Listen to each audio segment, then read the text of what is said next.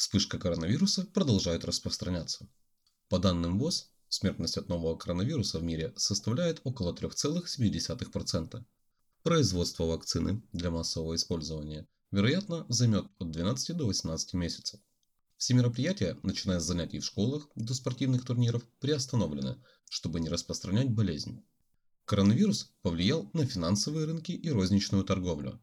И в связи с этим покупательские привычки существенно меняются. Как именно меняются привычки наших клиентов? Покупатели массово переходят на онлайн-покупки, сокращаются покупки скоропортящегося товара, увеличивается спрос на услуги доставки, набирает популярность услуга бесконтактной доставки товаров, потребители закупаются товарами про запас. Обвалились рынки многих сфер бизнеса. Это и авиакомпании, и ивент-индустрия, и торговые центры, кинотеатры и театры, туризм, частное офлайн образование и многие другие. Сокращается производство, закрываются заводы, а рабочие остаются дома. В магазинах повышенный спрос на дезинфицирующие средства для рук и маски для лица. Существенно вырос спрос на продукты длительного хранения, сухие продукты, чистящие средства, воду, салфетки, туалетную бумагу и дезинфицирующие средства – во всех странах, в том числе и в Украине, закрылись торговые центры. Работают только аптеки и супермаркеты. Но покупатели стараются избегать даже этих мест по мере роста эпидемии. Что же происходит? Онлайн-покупки уходят в отрыв. Эпидемия дала новые возможности интернет-магазинам. Цифровые продажи растут.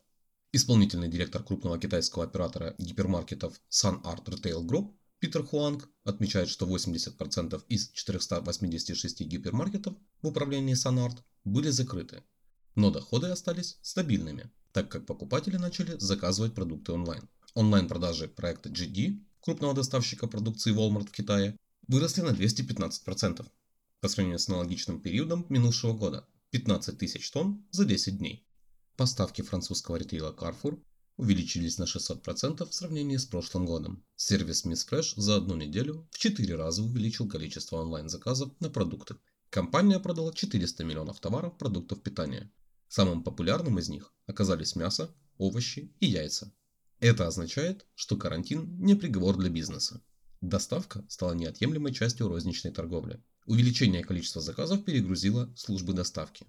Они вынуждены быстро адаптироваться, ведь товары распродаются гораздо быстрее, чем обычно. Практически всем ритейлерам не хватает курьеров, поскольку часть из них находится на карантине, а другая часть требует увеличения оплаты труда за риск инфицирования. Но розница, которая не принимает онлайн-заказы и осуществляет доставку или предлагает ограниченные варианты, терпит убытки. Покупатели выбирают конкурентов с наложенной доставкой. Новые модели доставки – Риск возможного заражения пищевых продуктов и беспокойство покупателей привели к инновационным услугам доставки. Например, в Китае KFC, Макдональдс и Starbucks дополнительно упаковывают продукты, чтобы защитить их от заражения. Украинские крупные ритейлеры быстро переняли эту практику.